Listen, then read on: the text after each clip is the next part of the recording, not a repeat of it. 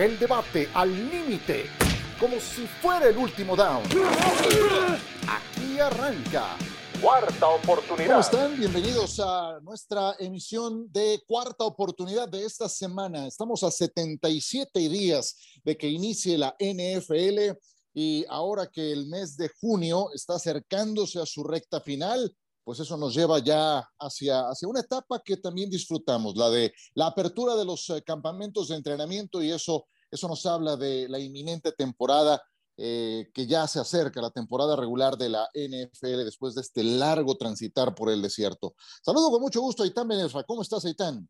Hola, Ciro, muy bien. Hola, Miguel. ¿Listos para platicar de fútbol americano? Yo ya no debería sorprenderme, pero todavía siento algo de sorpresa de ver cómo la NFL no descansa. Es que de verdad todas las semanas pasa algo relevante. Sí, todas las semanas pasa algo relevante y también hasta algo lamentable. Yo, yo me entristeció mucho saber la noticia de la muerte de Tony Siragusa, por ejemplo.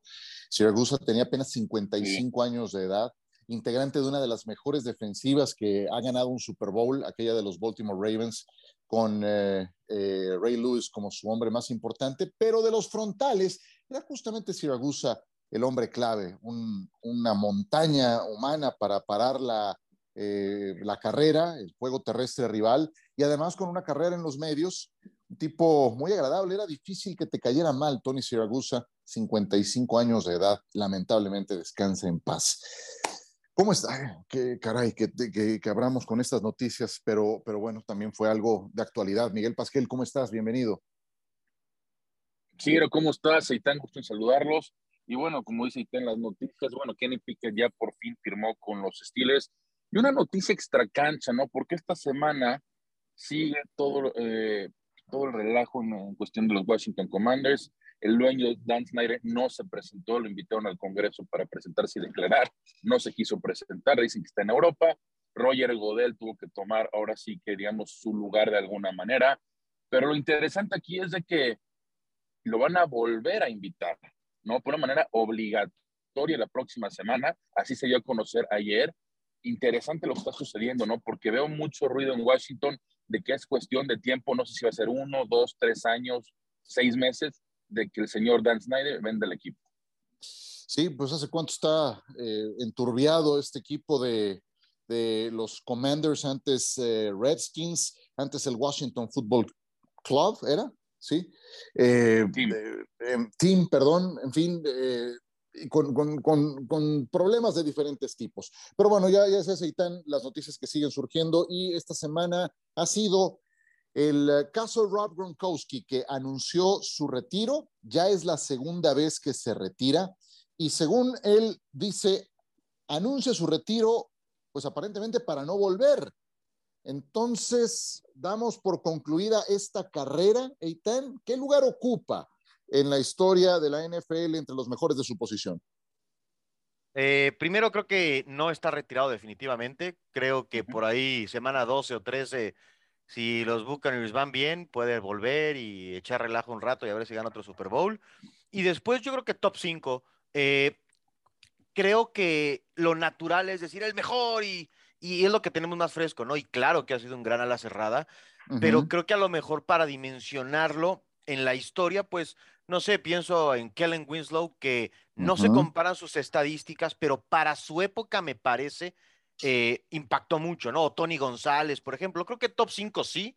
Eh, por ejemplo, ni Tony González, ni el propio Kellen Winslow, creo que nunca tuvieron un coreback como el que sí tuvo toda su carrera, Rob Gronkowski. No quiero quitarle mérito a él, pero un gran jugador que además me parece en la recta final de su carrera tomó el control de ella, ¿no? Cuando le dijo a, los Patriotas, ah, ¿me quieres cambiar con Patricia a los Lions? Pues te aviso que me retiro, ¿eh? Así es que ahí tú, tú sabes si me cambias, ¿eh? Y después que medianamente le dijo a Belichick, ahí te ves, ¿eh? yo ya no quiero seguir con tus formas, más allá de que en otra conversación diremos si son buenas o no.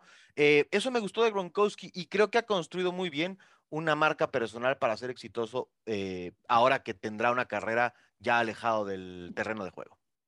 Creo que con esa misma base de tener las riendas, el control de su carrera, por lo bueno que es, por las diferencias que marca cuando está sano, pequeño, gran detalle, es que puede estar abierta esa posibilidad de un regreso, porque aparte no es alguien tan viejo, no, no es alguien tan grande de edad, ¿qué, qué tiene? 31, 32 años de edad a lo mucho.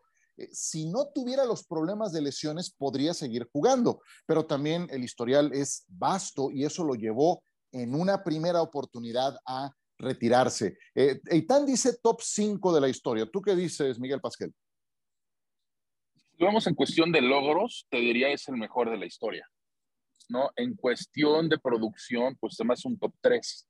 Digo, no nos tocó ver jugar a Kellen Winslow, pero claramente es de lo mejor que... Pues, cálmate, veinteañero, cálmate. Sí, ahora resulta que... cálmate, generación TikTok.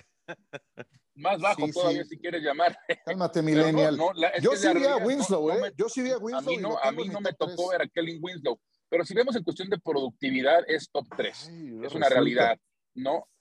Ahora resulta que no viste. O ya te sientes de 45, 50 años Kelly Winslow no lo vi, mi estimado Ciro. Pues estamos hablando de que a principios de los 80, pero no tiene uno o dos años, pues no sabe. Pues no sabe. Ahora se le va la señal, ahora se le va la señal diciendo la edad. No, no puede ser. Que bien ensayado, ¿eh? Que bien ensayado. Sí, sí, sí, sí. ¿Cuál, es, ¿Cuál fue el prime de Kellen Winslow? ¿Principio del 80, 81, 82? Claro. Uno nació en 1979, pues ya de uno o dos años no ves el fútbol americano, ves repeticiones después.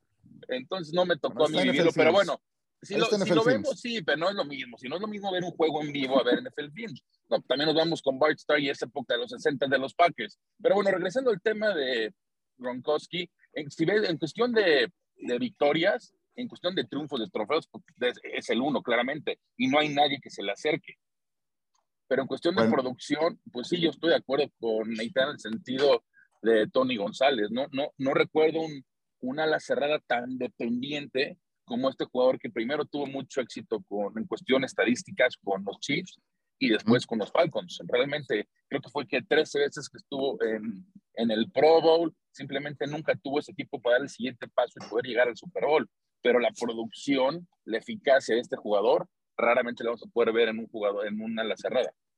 Sí, bueno, eh, eh, para mí sí está en top, top 3. Yo sí vi a Kalen Winslow y me, pareció en su momento el mejor que había visto. Y cuando entramos a esas valoraciones de el mejor de la historia, de todos los tiempos, a ver, eh, ¿vieron a Mike Ditka?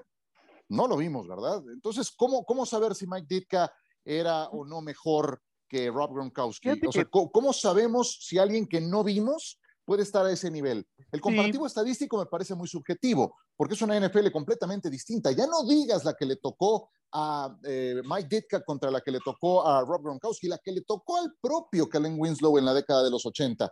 Entonces, son, son ligas diferentes, no es comparable. Y con todo y todo, a Kellen Winslow y tan le tocó estar en una ofensiva revolucionaria para sus tiempos. La de Don Corriel, como entrenador en jefe de aquellos Chargers, de Dan Fouts, de Chuck Muncie, eh, de, John Jefferson, entre otros, pues era, era eso que hoy vemos, eh, con muchos pases, con eh, montón de yardas aéreas y alguien que lo provocó fue justamente este ala cerrada. Por eso para mí Gronkowski está entre los tres mejores que he visto.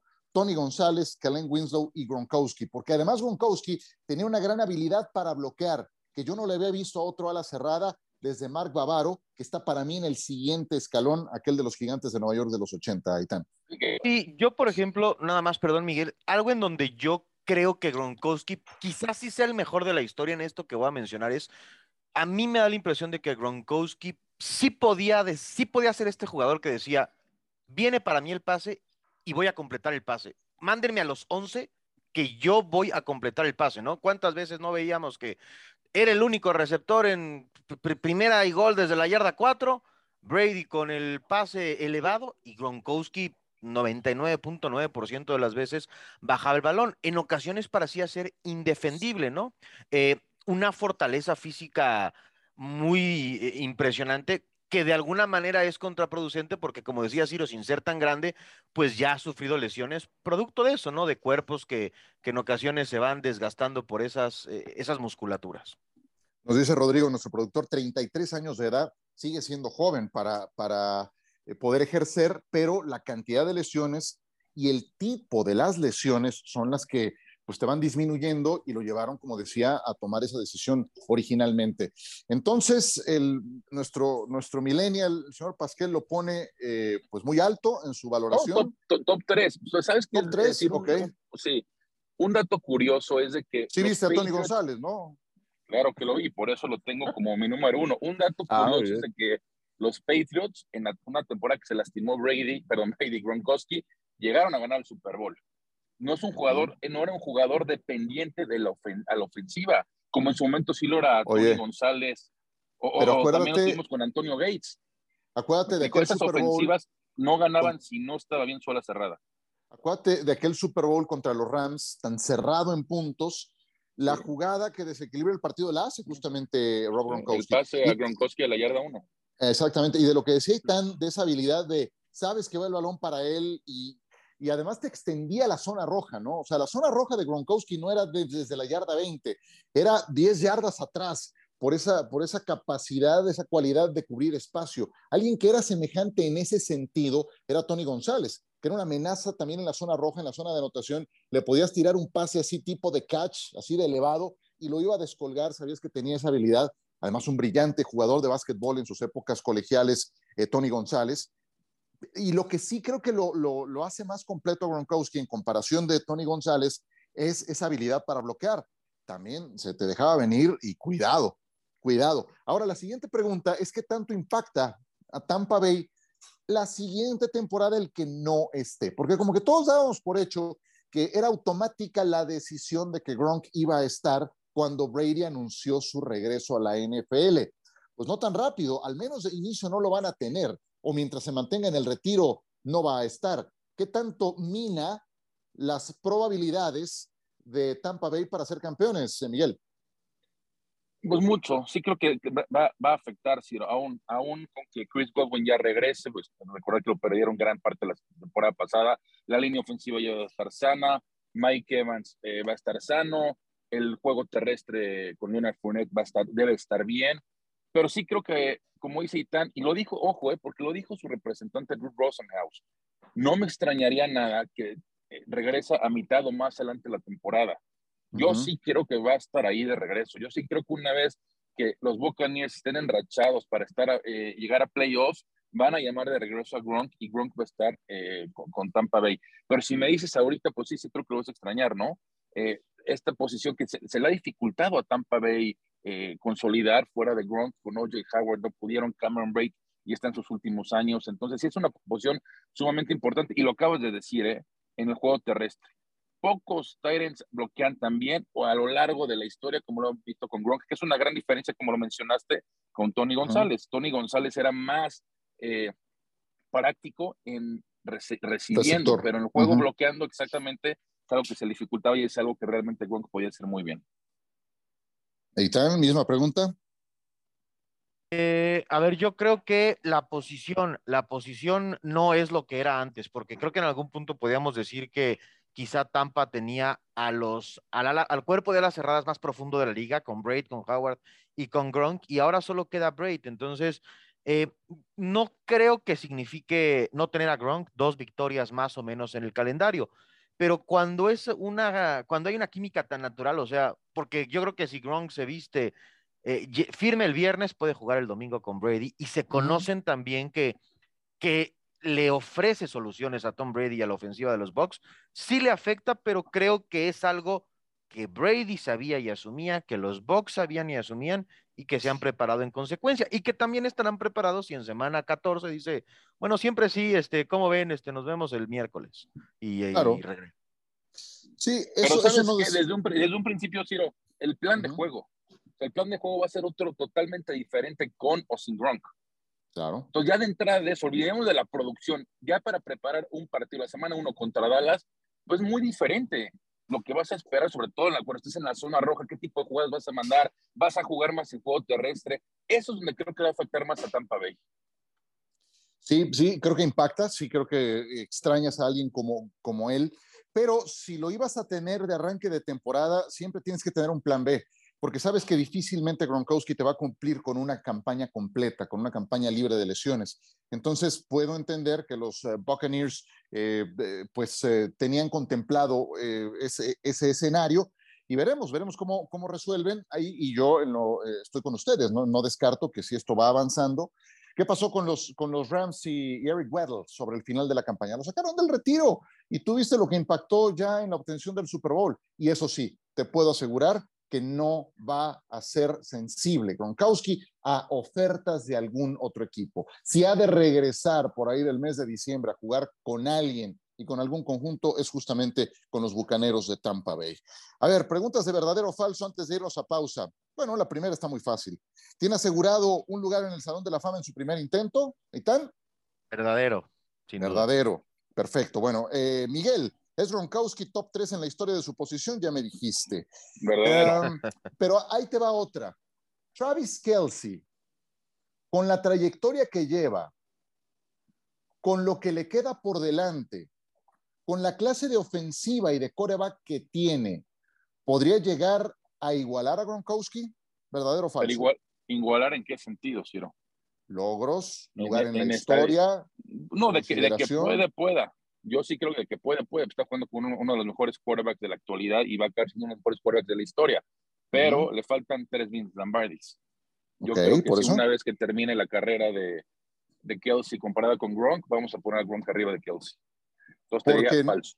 No está tan. Eh, esta misma campaña, eh, Travis Kelsey, antes de que termine septiembre, va a alcanzar a Gronkowski en yardas por recepción. Pero en recepciones de touchdown todavía le falta mucho. ¿Tú, tú ves a Kelsey como un potencial eh, sucesor de Gronk?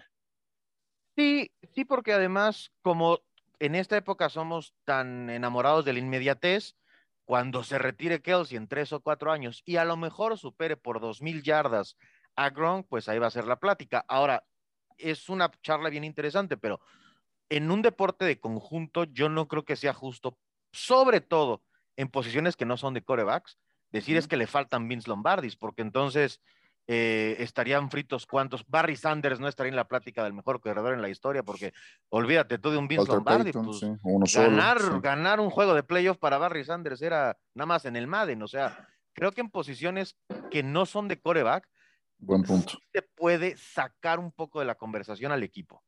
Perfecto. Y una más antes de ir a pausa. Es uno de los cinco jugadores más importantes en la historia de los Patriotas. ¿Tú qué dices, Miguel? Yo creo que sí, verdadero sin duda. Y que por cierto, lo que me llamó la atención es de que ayer cuando se despide, no mencionó absolutamente nada. ¿No viste al Karateka Tippet? Qué grande. ¿Nunca viste el, Karateka Tippet? Sí, cómo no. Perdón, ¿qué dijiste? Es que te, te hablé encima de lo que mencionaste. no, que, que, ayer que se despide no menciona nada de los Patriotas. Eso llama la atención. No, no simplemente dice que su sueño era jugar. No, ojo con eso, porque también cuando Brady se retiró por dos meses, menciona muy breve a los Patriotas, pero más que nada va dedicado la, eh, el retiro a los Bucaneros, tanto como Brady como Gronk. Pero insisto, yo sí creo que Gronk va a regresar. ¿Uno de los cinco más emblemáticos de los Patriotas, Aitán? Eh, sí, eh, sobre todo porque tiene esta personalidad que, que genera ruido, ¿no? Probablemente, no sé, en algún punto eh, evidentemente que, bueno, Brady sería el número uno, pero quizá miembros de la defensiva, ¿no? Bruce, que a lo mejor fue más importante, pero la personalidad de Gronk creo que sí lo mete en esa conversación por, porque ha llamado mucho la atención. Sí, a, mí cuando hablamos de estos, de todos los tiempos, sí, sí me gusta meter el hombro por, por gente como John Hanna, por ejemplo. Nadie se acuerda más de John Hanna. Y en esos tiempos, en los 80, que, que las cosas no eran como después, cuando fueron triunfadores y multiplicaron los Super Bowls. John Hanna era uno de los mejores en su posición y no por uno, por varios años. Y entonces, ya que mencionaba, eh, no, no lo dejé de broma, o sea, Andrew Tippett me parece uno de los mejores jugadores en la historia de los Patriotas de Nueva Inglaterra. Eh, por supuesto, no lo acompañaron los títulos, yo sé, pero hombre, y Curtis Martin también estuvo en muy buenos tiempos con, con este equipo. Stanley Morgan, un gran receptor abierto. Nick Boniconti jugó también con los Patriotas de Nueva Inglaterra. Eh, ya hablabas de Teddy Bruschi.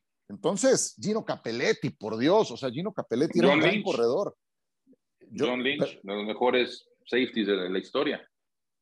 Mm, Lynch jugó en los Patriotas. Ahí sí. No, en Bucaneros, no, Bucaneros, Bucaneros, y. Bucaneros, ¿no? Me quedé con Bucaneros, pero bueno. No, dije Bucaneros, no, me refiero a Patriotas. bueno, yo me quedé con Bucaneros cuando preguntaste si es de los mejores de los Bucaneros. Pero ah, bueno. no, perdón, perdón, si dije Bucaneros la, la regué feo. No, me refería a Patriotas. Me refería a ah, Patriotas. Ah, no, bueno, yo decía John Lynch de Tampa Bay, sí lo puedo considerar, es más, es reciente Salón de la Fama. No, no, no, me refería a Patriotas. Me, refería a Patriotas, una, una, disculpa, sí. Y ya luego me fui con la pues historia de los pues, Patriotas. Pues, yo creo que sí, Ciro. Es que hasta que llegó Brady, que, realmente qué jugador de los Patriotas puede destacar. La temporada 85, sí, pero de los es un millennial, Ciro, acuate, que estamos hablando con un millennial, o sea. Entonces, más respeto al millennial, por favor. Irving, mira, millennial, Irving Fryer fue primera selección global de su, de su generación, receptor abierto. Entonces, bueno, obviamente ya después fueron dominadores, fueron multicampeones, etcétera, y eso, eso te da otra dimensión, ¿no? Pero antes de eso, los Patriotas también tuvieron un top 5 bastante sólido en, en su historia. Bueno, vámonos a, una pequeña pausa. Regresamos con eh, la segunda parte de esta cuarta oportunidad.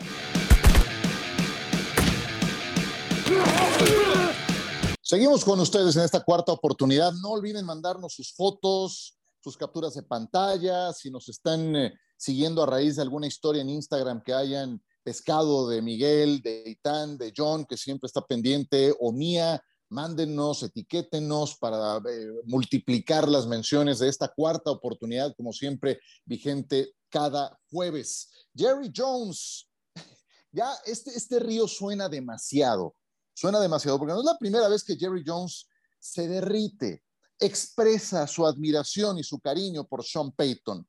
Dijo el dueño de los Vaqueros de Dallas, Sean Payton no debería estar por ahí afuera le mencionó al Fort Worth Star Telegram. Para él, los Cowboys, eso está fuera de la conversación. Es bien sabido que somos buenos amigos y le tenemos en alta estima como entrenador en jefe, pero en este caso, preguntando de la forma en la que lo haces, no debería, no debería estar por ahí afuera.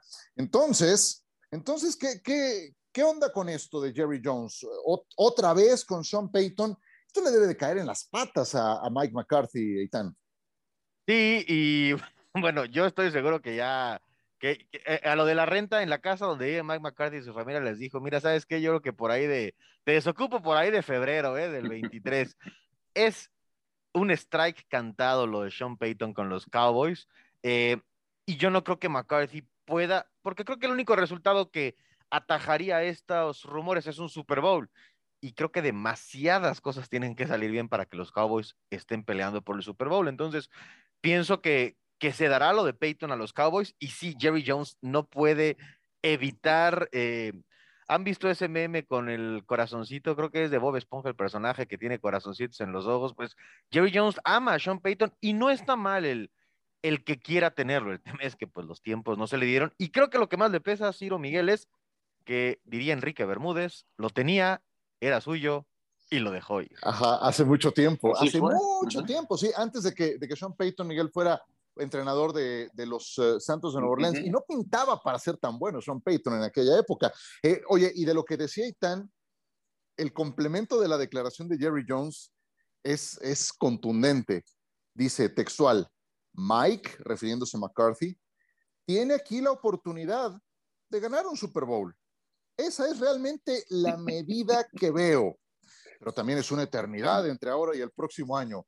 O sea, el listón está ahí donde te estoy avisando. Sí. Sí, a ver, yo lo vengo diciendo hace tiempo que este, este matrimonio se va a dar. Es cuestión de tiempo. Pero siendo Mike McCarthy, ¿dónde está tu ego? ¿No? ¿Dónde está el respeto hacia ti? Porque las declaraciones que acabas de decir, si eres prácticamente literal, es cuestión de tiempo para que Sean Payton sea el nuevo head coach de los Cowboys. ¿Y dónde entra Mike McCarthy? ¿Qué forma de pelucearlo? ¿Estamos de acuerdo? O sea, prácticamente lo que está diciendo esta próxima temporada no cuenta. Eitan, y aunque lleguen al Super Bowl, la única forma es que veo ganándolo. Estamos, hemos hablado que la conferencia nacional está muy susceptible, sobre todo esta próxima temporada. Pues sí, los, los Packers ya no están sin Davante Adams, Tampa Bay lo estamos platicando, no va a estar sin Gronk. Los Rams vienen siendo campeones, pero sí que digas un equipo sólido, donde digas, está consolidado, está armado y puede dar mucha pelea, no, creo que es una buena, una buena ventana para los Cowboys que se les presenta, pero como lo dices, Yo no creo que den ese paso importante para llegar al Super Bowl y mucho menos ganarlo. Oye, me, me, me dicen, falta de respeto, ¿eh? Qué, fácil decimos llegar a un Super Bowl. Dallas lleva 26 años sin llegar a una final de conferencia, ya no digas un Super Bowl. Pero sabes que Ciro, no hay, no hay tanta competencia en la conferencia nacional. Si vemos eh, los niveles que hay en la ¿eh? conferencia americana, sí. Pero ¿cuántos equipos hay, está John Lynch, Miguel. Deja todo el campeón. Están los Niners. Estás peluceando a John Lynch, por favor, pero, como tú dices. Pero, ya vi, pero falta Trey Lance. Esa es, la, esa es la gran prueba y eso el tiempo lo dirá. Pero fuera de eso, ¿a quién, vas a poner? A los pero Miguel, de lo que. Los campeones. Green Bay, yo lo dije. Yo ya dije. De lo que tú decías, Miguel. División. Entonces, Green Bay lo ponemos ahí si quieres, pero no es el mismo Green Bay con o sin Devante Adams. Tampa Bay no va a estar Gronk. Veremos cómo está Brady físicamente, también ojo importante. No hay un equipo dominador en la conferencia nacional y es la realidad. Si hay una buena oportunidad para Dallas de ganar ahorita, es, es este año. No, como el campeón, pero o sea, sí, Oye, pero pues tienes al campeón vigente, tienes al multicampeón de Super Bowl, Tom Brady, tienes al jugador más valioso de las últimas dos campañas, Aaron Rodgers. Sí. O sea, vaya, yo sé que no es la abundancia que encuentras en la americana, pero, eso me refiero. Pero tienes, si, tienes, si tienes tres o cuatro peces gordos y la conferencia, la división oeste también está fuera de Seattle, tiene lo suyo, ¿no? Que ojo con Seattle, ¿eh? porque Mayfield cada vez se oye más cerca que pueda estar ahí en el noroeste de los Estados Unidos. Eso ¿eh? oye más ese, y yo creo que es cuestión de tiempo también para ver a Mayfield con Seattle, pero eso es otro tema. Yo sí creo que los Cowboys tienen oportunidad ahorita de llegar lejos, lejos me refiero, puede llegar al la final del campeonato de conferencia y por qué no llegar al Super Bowl. Lo vimos la defensiva, cómo dominó las primeras semanas, tiene un muy buen esquinero. El juego terrestre realmente donde me da la, esa duda, ¿no? Si sí que le es el, mismo, el mismo, va a ser Pollard ahora. Dak, pues Dak sabemos que es un quarterback de media tabla. Podemos poner a Dak entre el lugar 10 y el lugar 14. No te va a dar para más. Necesita rodear de estrellas para poder dar ese brinco. Pero yo creo que Dallas, si es cuando, es ahorita, cuando puede dar ese brinco. Me llama la atención las declaraciones de qué va a pasar con Mike McCarthy. Oye, pero bueno, no, a mí me, o sea, creo que fuertes declaraciones. Miguel ya se está robando los titulares, ¿eh? Ya, o sea, ahora, ahora resulta que los Cowboys... vamos a recordar a mitad de temporada, ¿eh? Si pueden es ahorita y a Mari Cooper, que ya no está, no importa. Pero ahora, decías por ahí, Michael, que esto yo no soy fan de Mike McCarthy, creo que lo he hecho patente, pero tampoco es un jovencito como, como coach.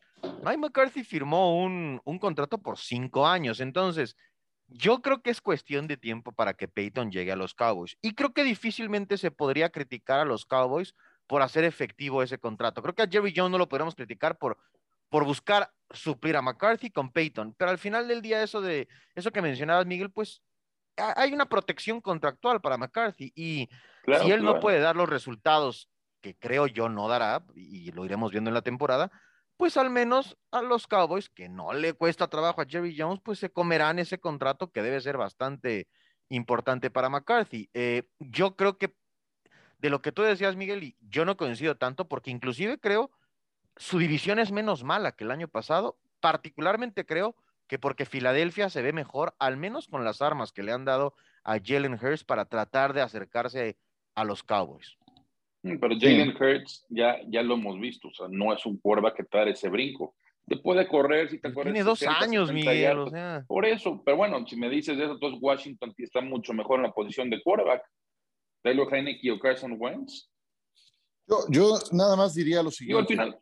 He visto a los equipos campeones o a los equipos contendientes y tienen un nivel de preparación, de cocheo, de estar listos para las diferentes situaciones que pueden enfrentar en un juego de postemporada, en un juego de, máxima importancia. Y, y, cuando lo contrasto con como he visto a Dallas en situaciones semejantes, pues no me parece un equipo bien coachado. Basta con ver cómo perdieron ese juego de playoff contra San Francisco, cometiendo un montón de castigos. Un equipo que comete más de 10 castigos, que comete tal cantidad de infracciones, no es un equipo bien entrenado. Y todo eso entra dentro de la parte de preparación, cocheo, pulir jugadas, estar listo para todas las situaciones que se pueden llegar a presentar. Y no creo que en ese rubro Dallas sea un equipo que puntee alto. Equipos bien preparados, me parecen los Rams, me parecen los Kansas City Chiefs, me parecen los contendientes. Esos equipos eh, tienen una categoría, una evaluación en su nivel de preparación que no veo en el equipo de Dallas. Y eso es en la ventanilla del entrenador en jefe y de su staff. Entonces, eso es lo que me levanta más dudas en relación a esto. Bueno, Jerry Jones ya saben que hace lo que se le da su gana.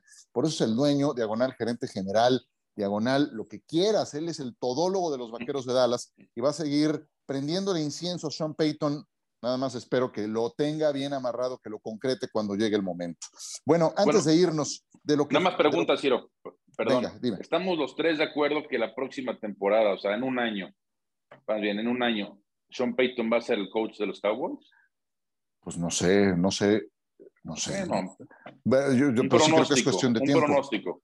Ah, no, yo, me, encantaría, me, encantaría que llegara mañana, te lo digo.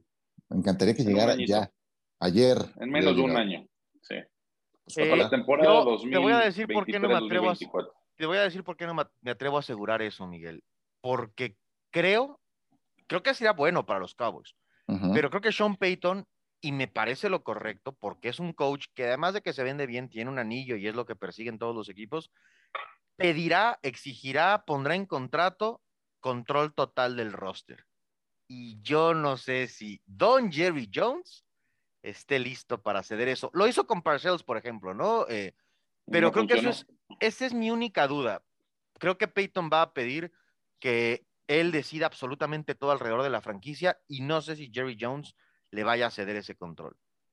Eh, sí, yo, yo, cuando, cuando me haces una pregunta como esta, Miguel, me, me acuerdo de los 10 años que Dallas se echó con Jason Garrett, teniendo campañas mediocres, teniendo equipos que daban para más. Y no fueron cuatro o cinco, fueron diez años, diez años de Jason Garrett con Dallas. ¿Por qué? Porque era alguien al que podía manipular Jerry Jones. Y yo creo que Sean Payton no lo va a permitir, como dice Itán, ¿no? Entonces, por eso no, no me atrevería a tanto. Pero bueno, ¿por qué eh, esas declaraciones, no? Yo sí creo que vamos, pues a ver a Sean Payton la próxima, o sea, el 2023 con los Cowboys. Sería bueno, ¿eh? Sería bueno para Cowboys. Ojalá, ojalá, ojalá, de verdad que sí. Bueno, eh, díganme una cosa que falte por resolverse en esta temporada baja que les gustaría eh, destacar antes de despedirnos, Aitán. Pues quiero ver, uh, ayer declaró eh, DeAndre Hopkins que va a pelear porque le reduzcan la suspensión y creo que más allá de que es importante para él, es muy importante para su coreback que está pidiendo mucho dinero con Kyler Murray y para los Cardenales de Arizona que, que creo que es un proyecto que está cerquita de romperse si este año no dan un paso grande, grande hacia adelante. Sí, quiere, quiere renovar por, por un gran contrato Kyler Murray y cuando ves su rendimiento en su último partido, fue una cosa lamentable. Eh, Miguel Pasquel, ¿qué más falta que quieras destacar? Hemos platicado, ¿no? Las últimas semanas, la posición de receptor con los Packers. Insisto, yo creo que deben de alguien, no sé si a OBJ si va a estar al 100% después de esa lesión en el Super Bowl, pero si vemos el roster, ahorita realmente su receptor número uno puede ser Samit Watkins o el novato Christian Watson o Randall Cobb. Porque Allen Lazard lo hemos visto y claramente no tiene las habilidades ni el talento para ser un receptor número uno.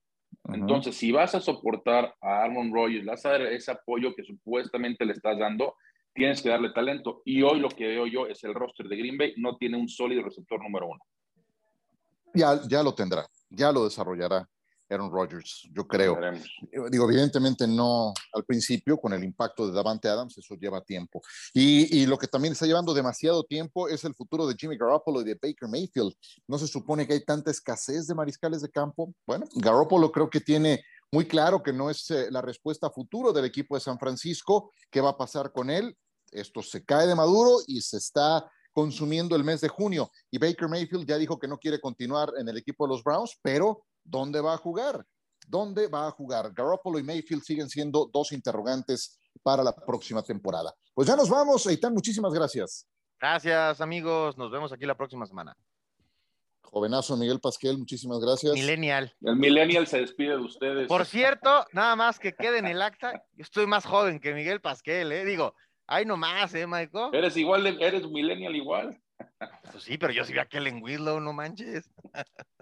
En NFL Films, como dice Ciro. Pero bueno, compañeros, un fuerte abrazo, saludos y ya, como dice Ciro al principio del programa, cada vez más cerca. Que te sigan en TikTok. Que la NFL.